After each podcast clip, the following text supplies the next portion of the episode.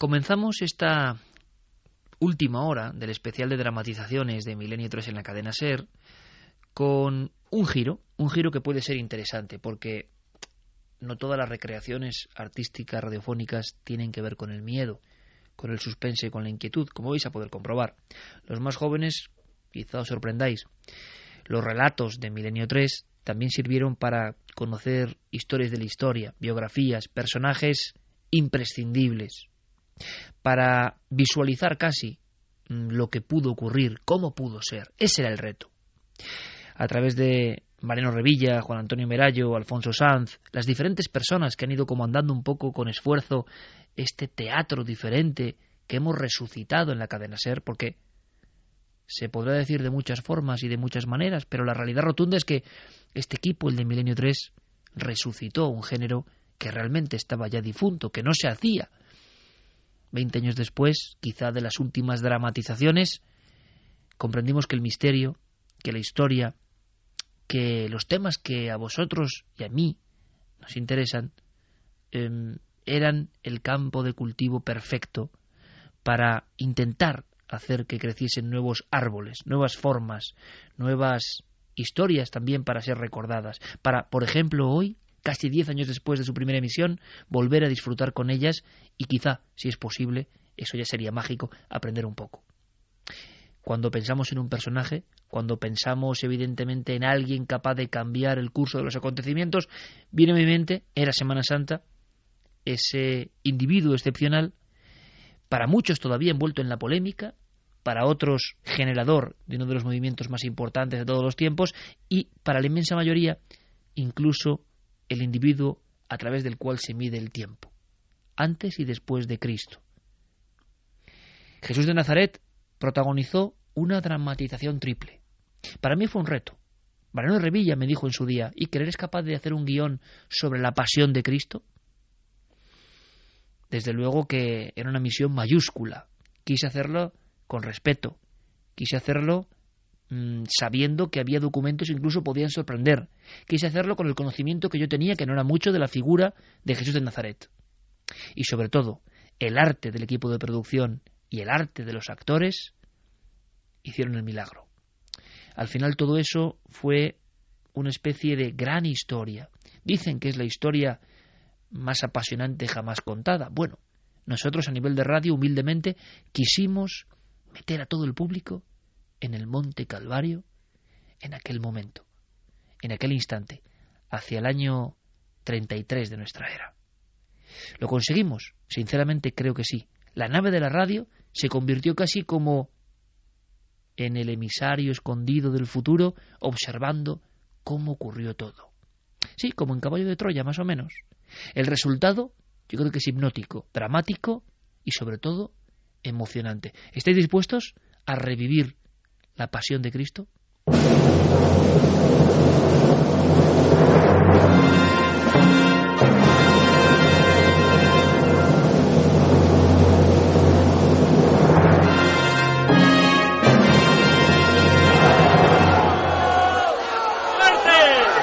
Voy a acceder a vuestra petición. Voy a cumplir vuestro deseo. Pero ya os digo que soy inocente de la sangre de este hombre. ¡Basta ya de torturarle! ¿Acaso no veis la injusticia que estáis cometiendo? ¡Basta ya! Tú a callar, traidor, si no quieres verte como él. Es momento de parar. Nos arrepentiremos todos de esto. Tú sí que te vas a arrepentir, sanoso.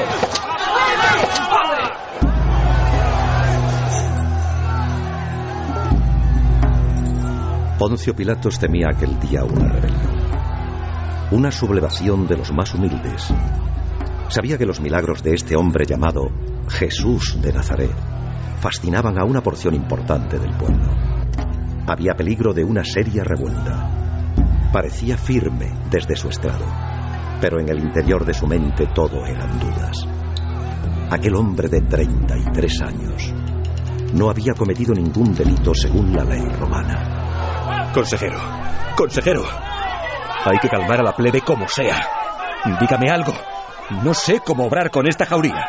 Permítame servirle un poco más de este vino, que es verdadera ambrosía.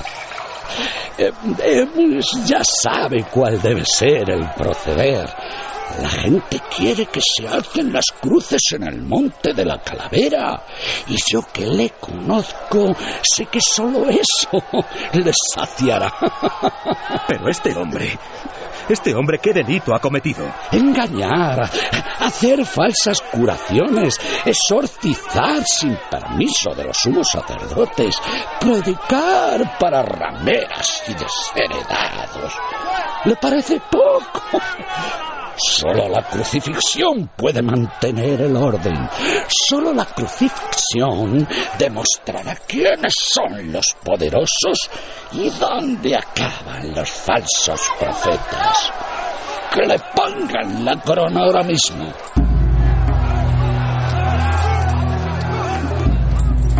Acto seguido un hombre colocó en la frente de Jesús una especie de casco que tapaba toda la cabeza hasta la nuca, provisto de afilados pinchos que rompían la piel. La apretó hasta que su frente empezó a manar sangre. Un rey como tú se merece esto para reinar a los suyos. ¿Por qué no haces ahora uno de tus milagros? Ahora ya tienes corona. Por la Pascua tengo que librar hoy a un preso. Y creo que debería ser él. Ya bastante tormento ha tenido este pobre loco. ¿Cómo que loco? Ese Galileo debe ser condenado y martirizado por ofender a Dios. Mire, yo estoy más en, en contacto con el pueblo. Hágame caso. Salve a Barrabás y a ese otro, a ese que se cree rey y redentor de los judíos. ¡Muerte! Otra jarra de vino, señor. ¿Y tú ibas a salvarnos? ¿Qué no haces ahora,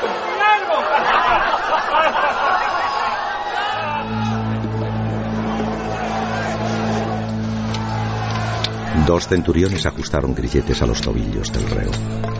Lo hicieron tan fuerte que la recia madera penetró casi en los huesos, haciéndolos crujir. Pilatos, desde su atrio, tragaba saliva y miraba con preocupación. La gente estaba satisfecha, calmando su sed de venganza, pero él notaba la profunda herida de la conciencia. Y es que, ¿quién era en verdad aquel hombre? ¡Tú! ¡Eh, tú! ¿Eres en verdad el rey de los judíos? Tú lo has dicho.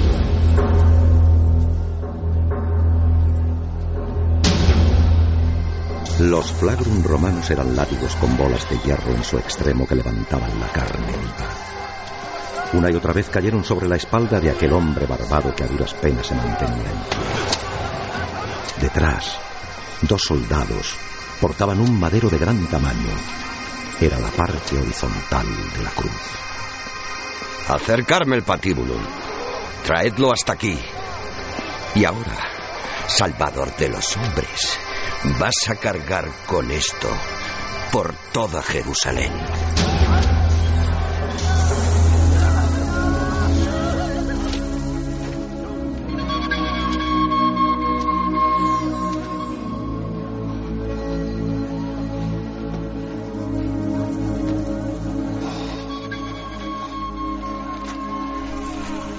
El Vía Crucis había comenzado. Una algarabía de gentes, incluido niños, corrían a posicionarse en las rocas del Gólgota, el lugar de las ejecuciones públicas. Jesús temblaba por el esfuerzo y a veces caía de rodillas contra el empedrado. Había gente que deseaba ayudarle, pero las afiladas lanzas de los legionarios intimidaban demasiado. Ya en el ascenso hacia el monte, unas mujeres vestidas de negro se abrieron paso a codazos. Venían llorando.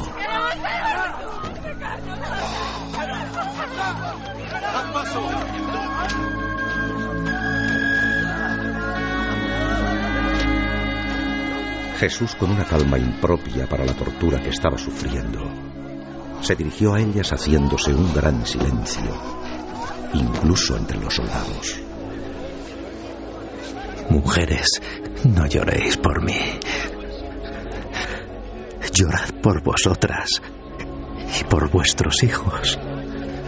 Porque si con el árbol verde se hace todo esto, ¿qué no se hará cuando esté seco?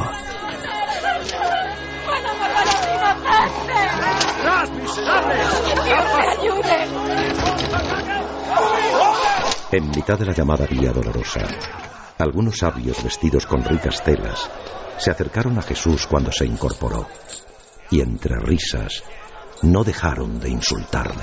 ¿No salvaste a otros? Pues sálvate a ti mismo. Cuando te crucifiquen, baja de la cruz. ¡Oh, tan escaso es tu poder! En una de las curvas del camino, ya cerca de la explanada de la calavera o calvario, un artesano ya mayor, algo avergonzado, terminaba de esculpir una lasca de madera. Viendo ascender aquel hombre arrasado en su propia sangre, con los ojos hinchados y el pelo tapándole el rostro, no pudo reprimir un escalofrío al leer aquellas letras recién grabadas. Jesus Nazarenus, res Judaiorum. Jesús el Nazareno, Rey de los judíos.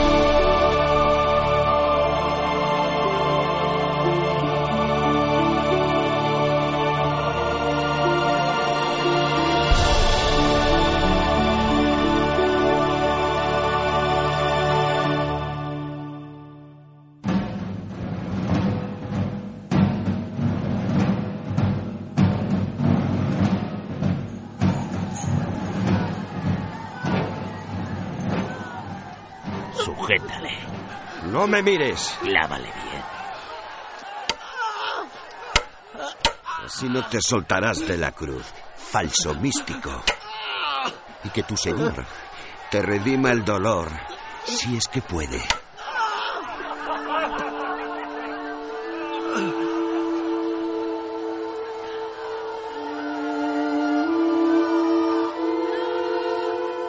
Varios soldados romanos, a la voz de un centurión, levantaban la pesada cruz. El cuerpo de Jesús presentaba las señales del castigo recibido. Su cara era todo dolor y sufrimiento.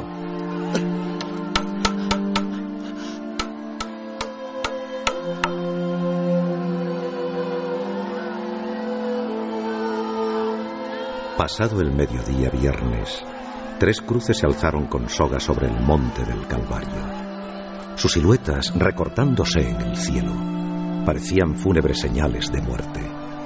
Junto a Jesús, dos ladrones, tan solo tapados con una vieja mortaja enrollada a la cintura, habían sido también clavados por incumplir la ley. Robamos porque no teníamos para comer. Estamos arrepentidos. Apiádense de nuestra alma. Apiádense, por favor. Un grupo de hombres de caras cetrinas y aspecto sucio hacían gestos de burla a los seguidores de Jesús que ya se concentraban bajo la cruz. Dos de ellos incluso habían tomado las ropas del Nazareno e intentaban jugárselas a suertes. No hay mucho que apostar. Pues no son esta la toga digna de un monarca. Pobre rey eres tú, si debes vestir esos andrajos. Pero no veis que el hombre está sediento. Voy a subir por la escalera para darle un poco de agua. ¡Con vinagre! Aquel individuo, escoltado por los centuriones, exprimió una esponja y arrojó vinagre a la boca de Jesús ante la tristeza de quienes contemplaban la escena. Bebe, Mesías, bebe, bebe para reventar, que hasta tú debes saciar tu sed. Presos de un terror que casi anestesiaba el dolor, los dos ladrones contemplaban la escena retorciéndose. Cuando el hombre burlón descendió, se atrevieron a hablar a Jesús desde ambos lados. ¿No eres tú el Mesías? Libérate y libéranos, Señor. Tú puedes hacerlo. Tú puedes hacerlo. Señor, sufres el mismo castigo que nosotros. Pero tú no has hecho nada mal. Yo lo sé. Acuérdate de mí, Jesús, cuando vuelvas como rey. Jesús, que no había querido escuchar las palabras del otro reo, volvió ante estas últimas la cabeza y miró fijamente. Te prometo que hoy estarás conmigo en el reino de los cielos.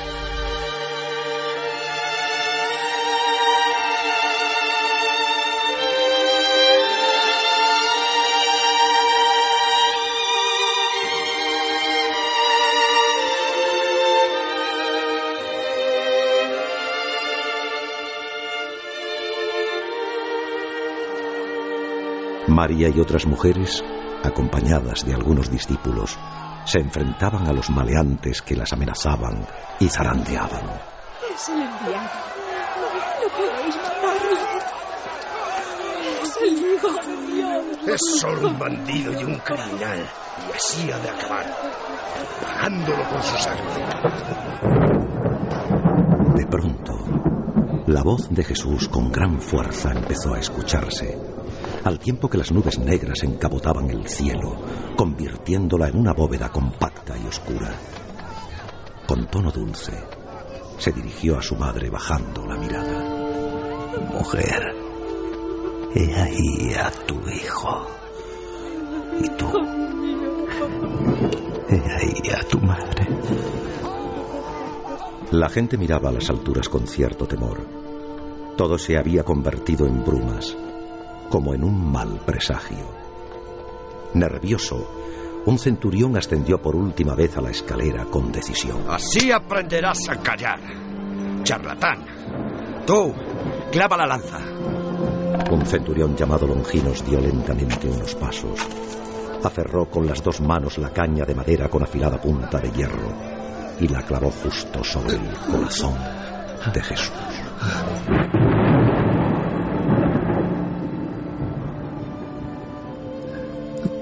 Perdónale, Señor, porque no saben lo que hacen.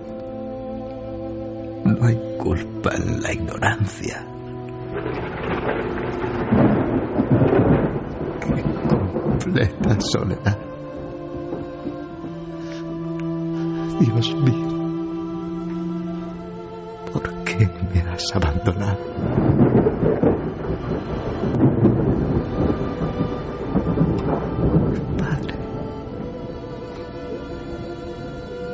En tus manos encomiendo mi espíritu. Está terminado.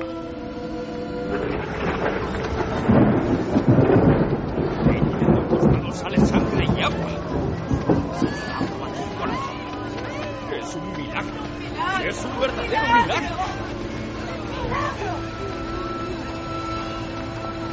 Entre el revuelo había un hombre especialmente preocupado. Sus ojos estaban húmedos y apretaba los dientes viendo aquel ajusticiado que ya sin vida permanecía tenso por el dolor y el esfuerzo. Era Poncio Pilatos, que lamentándose apenas hacía caso de las palabras de un discípulo que se había aproximado por la espalda para pedirle un último favor. Gloria a Dios en las alturas. Este hombre era inocente. Poncio, me llamo José de Arimatea.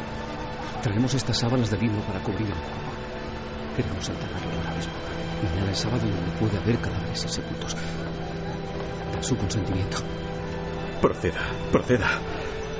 Que lo bajen de la cruz. Dios mío. Este hombre. Este hombre era inocente.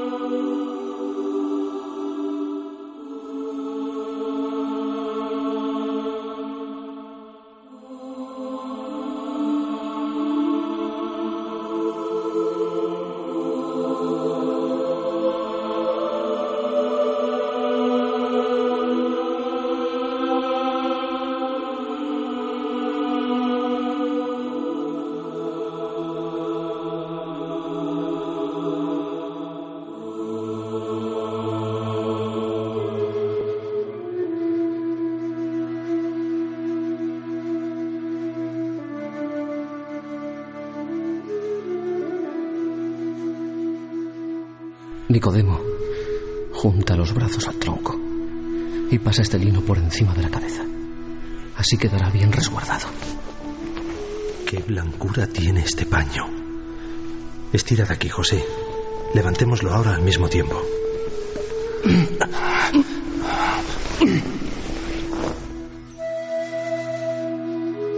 El viernes por la tarde después de la cruel crucifixión, los dos discípulos de Jesús envolvieron el cadáver en un lienzo de unos cuatro metros de largo, a la usanza de los enterramientos judíos. Lo llevaron hasta el fondo del sepulcro y allí lo dejaron. Al subir pidieron ayuda a dos centinelas romanos que aún permanecían en la entrada, muy impresionados por las escenas que habían contemplado. Este hombre, aún muerto, tiene en el rostro una grandeza especial, ¿no crees? Calla, hombre. ¿Qué cosas tienes? A ver, vosotros, ¿para qué queréis que sellemos la entrada al sepulcro? Entiéndanlo. Entiéndanlo. Parte de nuestro pueblo cree en los milagros de este hombre. Y es probable que alguien quiera robar el cuerpo para adorarlo. Vaya ocurrencias. En fin, Centurión, tendremos que arrastrar entre todos esta piedra y colocarla aquí, en la boca del túnel. Vamos, vamos, vamos. Un poco más. Vamos. Ya está. Así antes de caer la noche la entrada a la tumba quedó bloqueada por una inmensa roca. En su interior yacía cubierto por la santa sábana el misterioso cuerpo de ese hombre al que muchos llamaban el Salvador.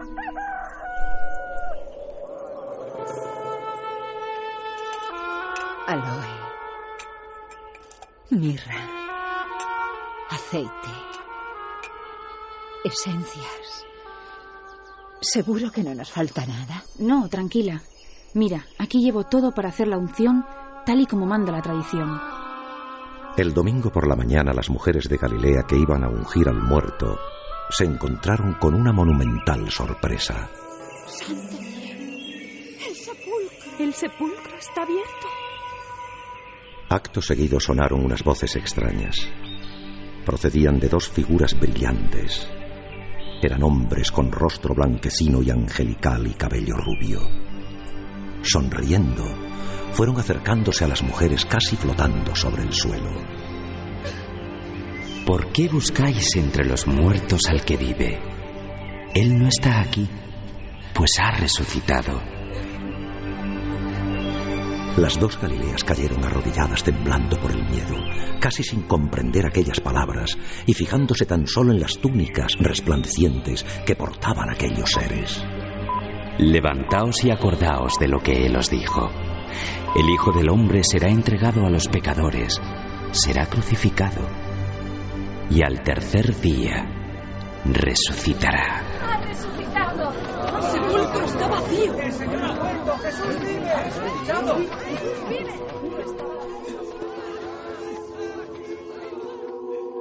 Muy pronto la región conoció la gran noticia y un gran escalofrío recorrió a todos.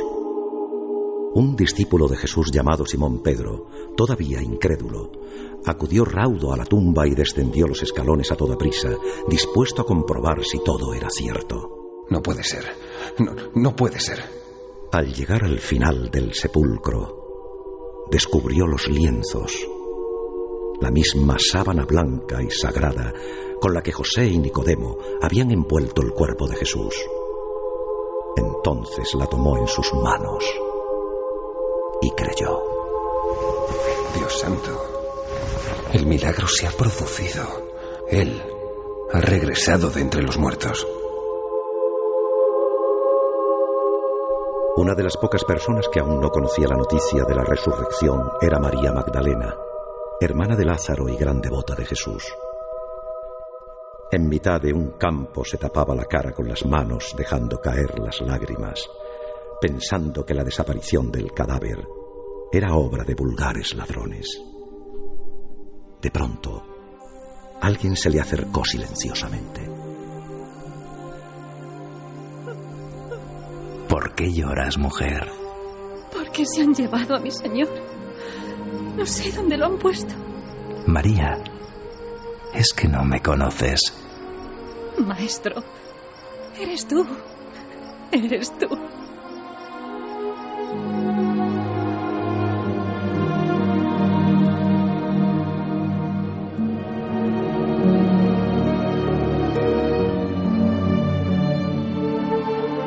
Así cientos de personas fueron sabiendo que Jesús el Nazareno había sobrevivido a la muerte tal y como él mismo anunció.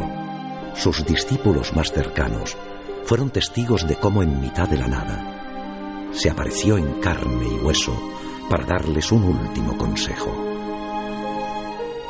Como un rayo, su figura se hizo real en mitad del gentío.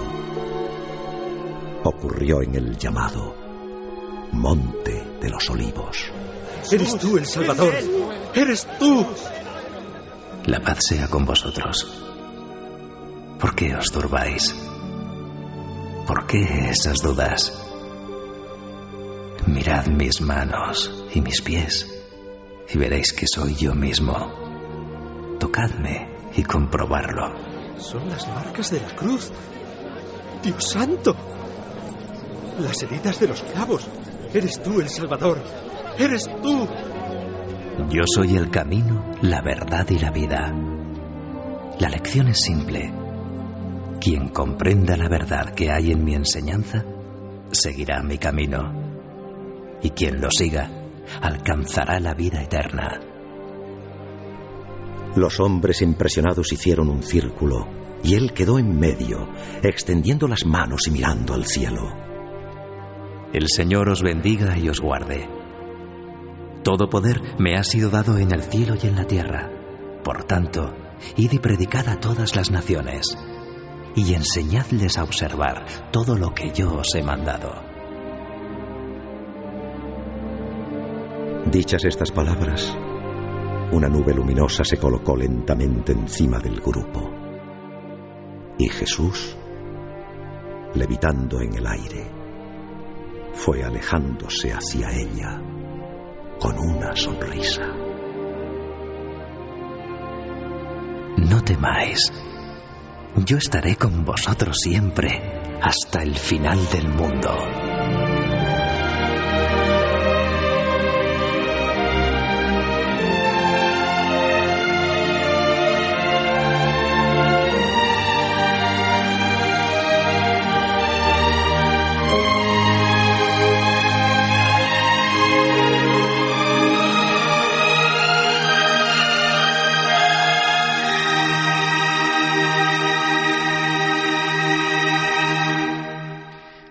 Comprobar, no solo de terror, viven las dramatizaciones de Milenio 3, como ya os advertía.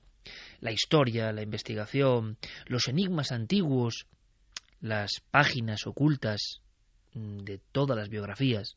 Nos interesaba todo.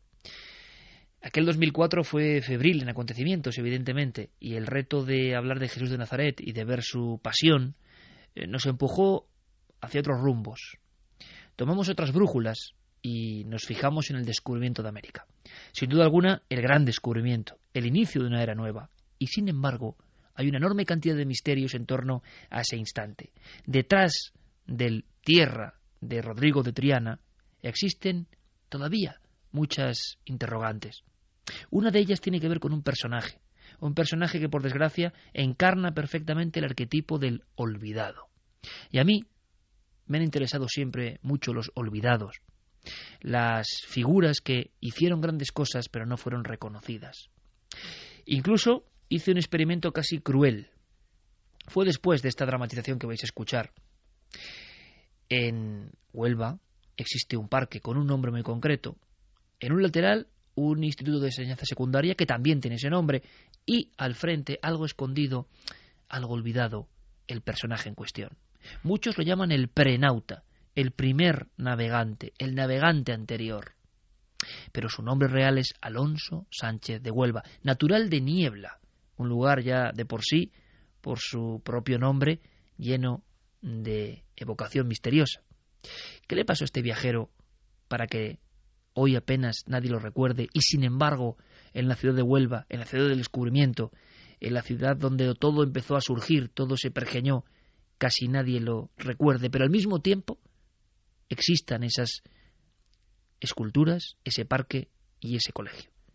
La experiencia que os digo, mm, yo la tengo grabada en la memoria. Entrevistamos a muchas personas onubenses prácticamente a la misma vera de esa efigie de piedra de Alonso Sánchez de Huelva. Y preguntábamos por el prenauta, por Alonso Sánchez, por el primer Colón. Y os puedo decir que el 90% de las personas no sabían de quién estábamos hablando. Creo que luego todo cambió. Esta dramatización, un programa excelente de Planeta Encantado de JJ Benítez y después el tratamiento en televisión, creo que han dado por fortuna nueva luz a la figura del prenauta. Estoy seguro que muchos curiosos se acercaron a esa figura un poco rechoncha, valga la redundancia, a esa efigie un poco desvencijada, porque al parecer incluso este navegante tenía pupas, tenía la piel agrietada, venía con extraña enfermedad realmente de otro mundo. Este hombre fue prácticamente un cadáver casi, un moribundo, que apareció en la playa y fue recogido por Colón. Queda amplia documentación sobre todo esto e investigadores como Manzano y Manzano y otros doctores y catedráticos creen que fue la persona que habló a Colón de una tierra desconocida y que dio planos concretos a Colón o rutas a seguir hacia ese otro umbral que nadie había atravesado, excepto él. Él con un grupo de marineros, arrojados por la tempestad, en el origen fue todo en Canarias, y fueron yendo, arrastrados por la madre naturaleza, acabaron al parecer en ese mundo absolutamente prohibido. ¿Qué mundo era aquel? ¿Era América? Colón creyó que sí. Sobre esto se ha escrito mucho, pero se ha dramatizado muy poco. Y nosotros quisimos volver a recrear la emoción de la llegada de aquel cuerpo, la posible información confidencial o privilegiada que dio el prenauta a Colón y sobre todo, ante todo, quisimos que ese nombre se recordase de nuevo, se subrayase en la historia, porque su Odisea merecía mucho la pena.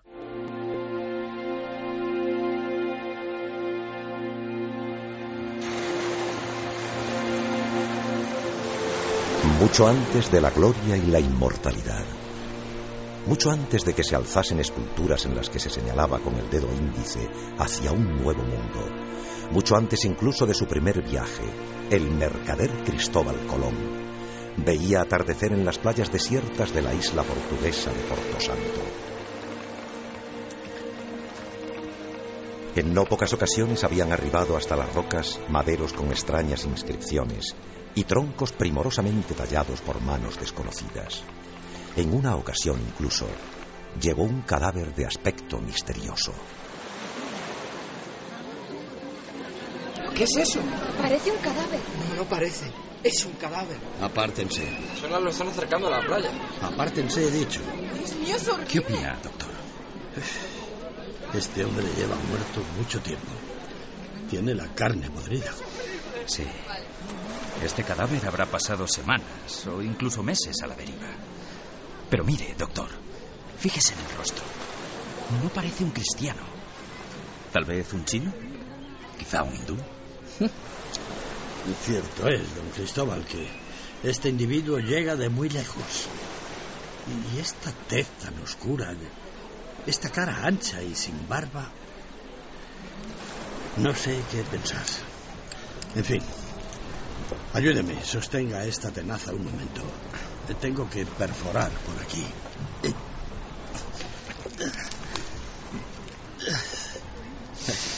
Es curioso. las alimañas marinas han respetado las entrañas. Sin duda, lleva mucho tiempo siendo transportado por las corrientes y se ha conservado magníficamente por dentro. Eso parece. Eh, ordenaré que le den sepultura de inmediato. Sucesos como este habían despertado desde hacía tiempo la imaginación y las ansias de Colón. ¿De dónde procedían aquellas visitas? ¿Acaso había tierras fuera de los mapas conocidos y al otro lado del mar tenebroso? En la taberna al caer la noche los marinos siempre le hablaban en los mismos términos, fascinados, se diría que casi embrujados por una posibilidad digna de la leyenda. Le doy mi palabra de que hace un mes, viajando como piloto del rey, navegando a 450 leguas al oeste del Cabo San Vicente, recogí un madero de embarcación que los vientos traían de poniente. Por lo tanto, aquello procedía de tierras existentes hacia el oeste. Y eso es tan verdad como esta jarra de vino. Eh, no, no. Yo mismo, hace ya 15 años, pude ver en la misma zona unos barcos lejanos que transportaban cañas gruesas. Unas cañas, unas cañas andadas que flotaban en el agua y que nunca aquí se han visto. A lo lejos, en la cubierta, allí a esa gente de menuda estatura y la piel tostada, sin barba, como el desgraciado que llegó al atardecer hasta la playa. ¿Y cómo no fue hacia ellos, amigo Pedro? Quite, quite. Eh, Se alejaron a gran velocidad. A lo peor, temerosos de mi navío. Se fueron delante de mis ojos rumbo al oeste. La obsesión de Colón, extraída quizá de algunos libros prohibidos que había podido consultar en Italia, era viajar al este por el oeste, inaugurando una ruta jamás explorada a través del océano, una vía prohibida que demostrase la posibilidad de llegar a la tierra de las grandes riquezas, a una parte desconocida del inmenso continente asiático que ya intuyó Marco Polo. ¡Don Cristóbal! ¡Don Cristóbal, tiene que venir! Una barcaza se ha estampado contra el espigón. Hay varios muertos. ¡Rápido, don Cristóbal! Apenas había comenzado el mes de marzo de 1479, cuando un accidente aparentemente fortuito iba a cambiar de raíz la vida de Colón y quién sabe si de la propia historia de la humanidad. Por favor, no puedo hacerlo solo. Ayudadme con el herido. Cuidado, cuidado al cogerlo. Sí, Dios. Tranquilícese. Dios mío, tiene la pierna tronzada con el madero. A ver, tiren por aquí. Pero mucho cuidado, estoy Por aquí, pero despacio. Lento con la cabeza. Con cuidado. Vamos, vamos, poco a poco. Era el único superviviente de aquella embarcación que también venía arrastrada desde el oeste. Quizá por esa circunstancia, el almirante asistió intrigado y en silencio a la escena. El doctor y un grupo de muchachos arrastraron hasta la orilla a un hombre barbado, vestido con una especie de túnica de lino blanco. de Dios. Ayuda. Ayuda. Ayuda. Los paños que le cubrían estaban llenos de sangre muy oscura y su aliento era fétido. Por unos días, la isla se volcó con el inesperado visitante, que fue acomodado en la casa de Colón. Todo el cuerpo estaba lleno de bubas y costras de aspecto siniestro. A decir verdad, nadie apostaba por la vida del enigmático viajero. No se lleve engaño. No puede durar más que unos días. ¿Cuál es su opinión, doctor? Tiene un mal que espero no sea contagioso. Es algo extraño, como si la sangre se le hubiese podrido cual animal muerto a la intemperie. Mi consejo es que no permanezca aquí por más tiempo. Creo que puede ser peligroso y... Ah, basta, basta. Ya le he dicho que este hombre se quedará aquí hasta que Dios le haga la última llamada. Y sepa que ese mal no me inquieta lo más mínimo. Pero, don Cristóbal, ¿realmente cree que un enfermo que agoniza le puede dar información valiosa para sus estudios? Eh, Por cierto, esa ropa de lino que lleva debería ser quemada de inmediato. Aquí no se va a quemar nada de ese enviado. ¿Enviado, dice? Sí, enviado del destino. Y en el momento justo. Por el amor de Dios. A ver si este mal propaga la locura y el delirio y, y- y ya le está afectando. No, no, no. Usted sabe como yo que este hombre y el resto de su tripulación muerta venían de muy lejos. de un lugar donde no puede llegar nadie, a no ser que mi teoría esté en lo cierto. Pero déjese de teorías. Aquí lo único que hay es un piloto castellano, bueno, vizcaíno o portugués, lleno de llagas y bubas que revientan. Esto puede ser un foco infeccioso maligno para toda la isla. ¿Comprende? Le aseguro que lo que pueda revelar este hombre es mucho más importante que su enfermedad. Además, le noto algo mejor. Me ha cogido confianza e incluso ayer de madrugada me confesó su nombre. ¿Y se puede saber? Sí, se puede saber. Se llama Alonso Sánchez, de Huelva, y ha llegado aquí desde una tierra tan lejana que ni siquiera cabría en nuestros mapas. Y ahora, doctor, si no le importa, déjeme solo.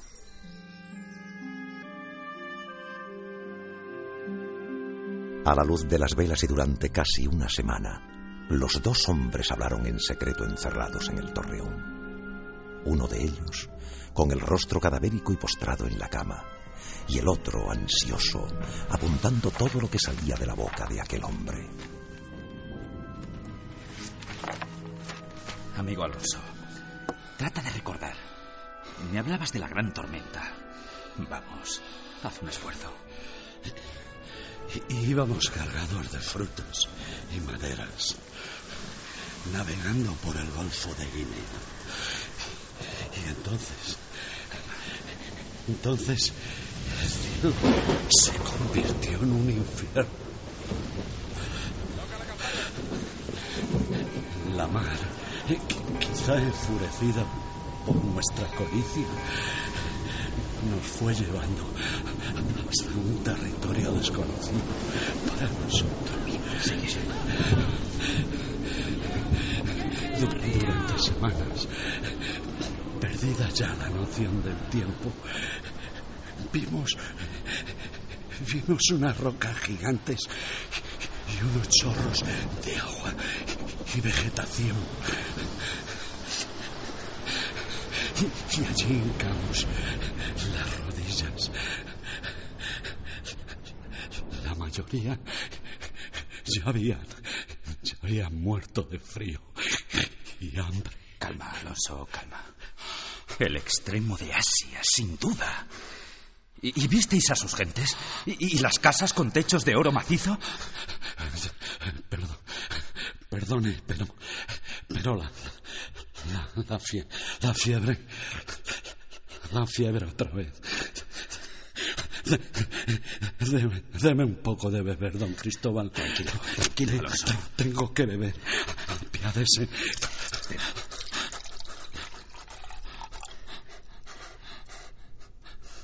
Tómala con cuidado. Así, tranquilo, tranquilo. Debes contarme todo con detalle, para que así yo pueda realizar ese mismo viaje. Debes acordarte de todo lo posible, querido Alonso. Ninguno de los dos podía saberlo, pero el mal que aquejaba a aquel prenauta era la sífilis, una enfermedad devastadora que llegó a Europa en 1493 y que afectó a navegantes ilustres como Martín Alonso Pinzón.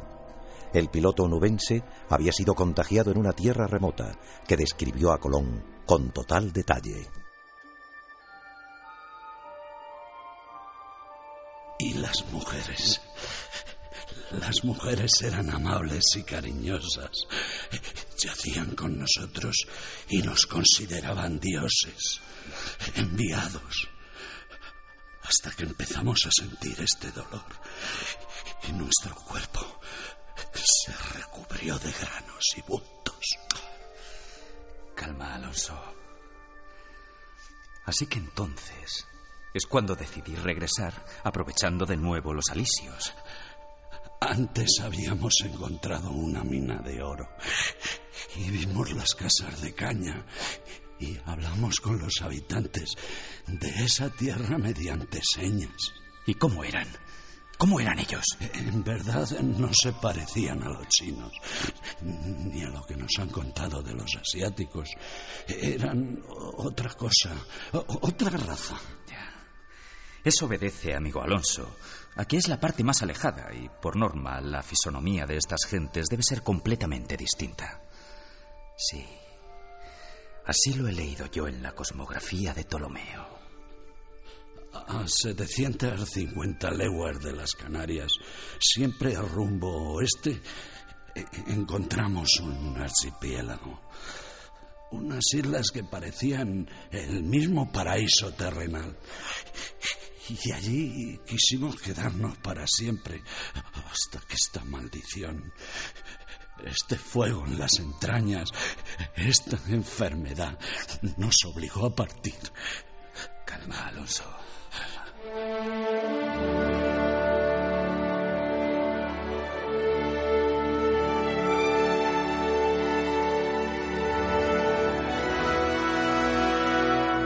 Su tozudez por iniciar este viaje ha valido más que todas las recomendaciones de mis consejeros, don Cristóbal.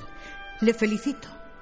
No sé qué nos llegará de esas tierras, si el oro que me promete o más problemas.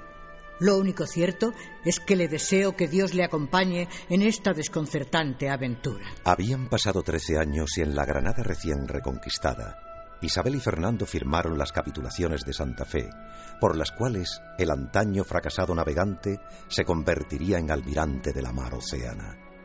Se rubricaba así un poder casi infinito en todas las tierras que fueran descubiertas, un poder y una gloria que jamás aquel hombre hubiese soñado.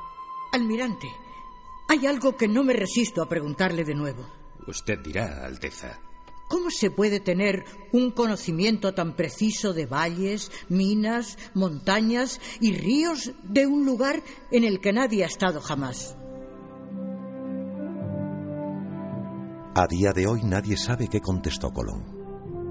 Nadie sabe si le habló de aquella lejana visita de un moribundo en las playas de Porto Santo, o si le enseñó el puñado de pergaminos con mapas y dictados de aquel hombre barbado. Nadie sabe siquiera si aquel prenauta fue enterrado en la isla o arrojado de nuevo a lo más profundo de la mar, de donde llegó.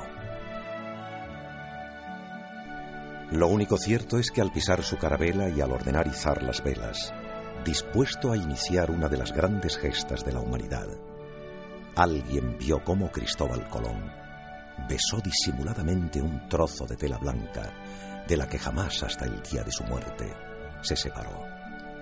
Un trozo de lino blanco con tres manchas de sangre oscura a modo de secreto amuleto.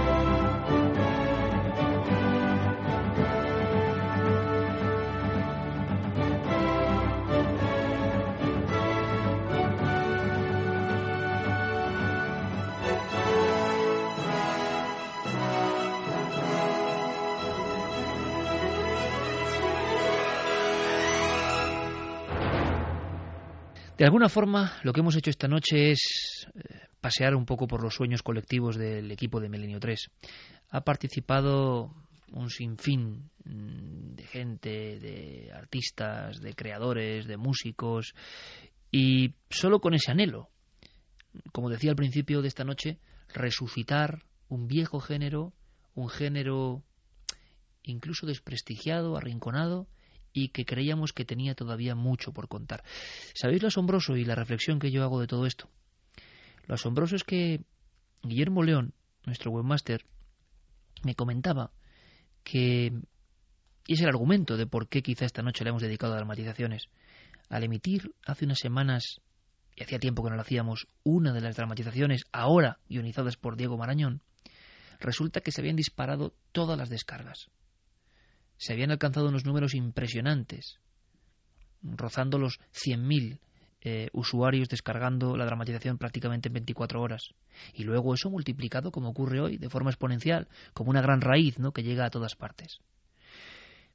Me hizo mucha ilusión saber que en el 2013 aquella vieja idea que parece ya arqueológica del 2003 sigue funcionando.